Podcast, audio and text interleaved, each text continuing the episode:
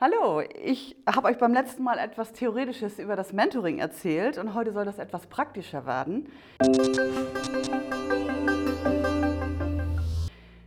Zum Beispiel die Frage, wie beginnt man eine Mentoring-Beziehung? Da braucht es erstmal Mut und Offenheit. Bete, dass Gott dir einen Mentor zeigt und sprich ihn dann an. Oder bete dafür, dass du als Mentor deine Erfahrungen an jemand weitergeben kannst oder darfst, Gott wird dir schon eine Idee geben, wen du da ansprechen kannst. Und an beide Seiten möchte ich einfach sagen, seid mutig und zieht los, geht aufeinander zu, sprecht jemanden an und bietet euch an. Sagt hier, ich bin Mentor, würde ich gerne mich anbieten, ich möchte gerne als Menti jemanden finden. Bietet euch an.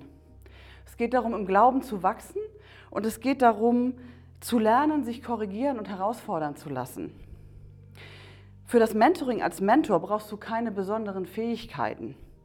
Du musst dich nur ehrlich und authentisch in jemanden investieren. Mentoring ist zeitlich begrenzt, ein Jahr ungefähr. Und wenn ihr euch zusammengefunden habt, guckt einfach, wie ihr das handhaben wollt, wie ihr das ausgestalten wollt. Das kann auch länger oder kürzer dauern, je nachdem, wie ihr das braucht oder möchtet. Und dann ist ja die Frage, wenn ihr euch zusammengefunden habt, wie geht es dann weiter? Natürlich gibt es da erstmal ein Kennenlernen und Vertrauen aufbauen. Das kann man über kreative Collagen beim Treffen machen zum Beispiel oder beim Spaziergang. Rahel und ich haben das letztes Jahr so gemacht, dass wir, weil ja Corona nicht so viel möglich gemacht hat zunächst, uns über die Gartenarbeit kennengelernt haben. Wir haben ganz viel bei uns im Garten abgeholzt und geschreddert und da hat sie einfach mitgeholfen und wir haben uns darüber dann kennengelernt, auch als Familie mit ihr zusammen. Und ähm, das hat uns gut getan. Das heißt also, werdet kreativ an der Stelle. Was macht euch gemeinsam Freude auf eine Art, die dann, mit der ihr euch dann kennenlernt? Nimm du als Mentor dein Menti mit in dein Leben.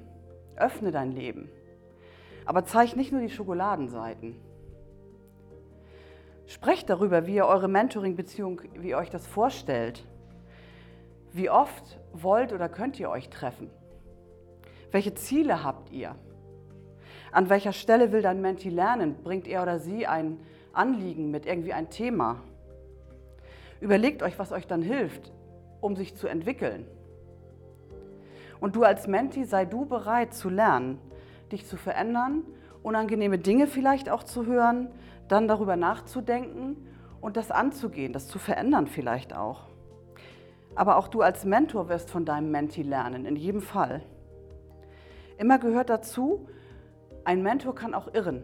Das heißt, prüfe immer vor Gott, was da richtig ist.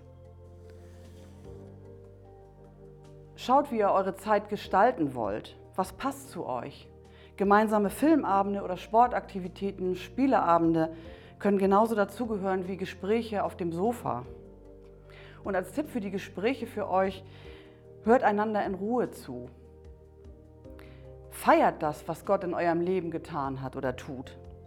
Und besonders du als Mentor, kümmer du dich um dein Menti. Wie geht es dir wirklich? Wie geht es dir wirklich? Frag zwischendurch kurz mal nach, zwischen euren Treffen, wenn ihr euch eben gerade nicht persönlich sehen könnt. Es geht um Ehrlichkeit und es geht um Offenheit und es geht um Nähe. So können wir charakterlich und im Glauben wachsen und tatsächlich beide Seiten auch.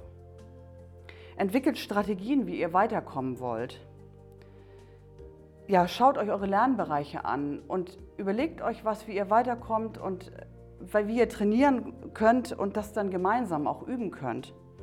Reflektiert das, denkt drüber nach gemeinsam. Setzt euch immer wieder neue Lernbereiche und Herausforderungen. Rahel und ich haben zum Beispiel ein Buch gelesen gemeinsam, was so auch so Fragen beinhaltete immer wieder. Und wir haben uns dadurch herausfordern lassen.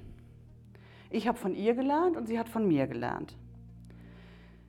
Wir haben eben diese herausfordernden Fragen zum Teil mit unterschiedlichen Antworten beantwortet, die uns beide bereichert haben. Das liegt, denke ich mal, so ein bisschen auch am Generationenunterschied. Sie hat das von der Sichtweise angeguckt, ich von der anderen. Und ähm, ja, das hat uns beide bereichert. Das Thema Mentoring ist also sehr individuell und sehr weitreichend, dass ihr einfach schauen müsst, wie ihr das ausgestaltet und was dazu euch passt.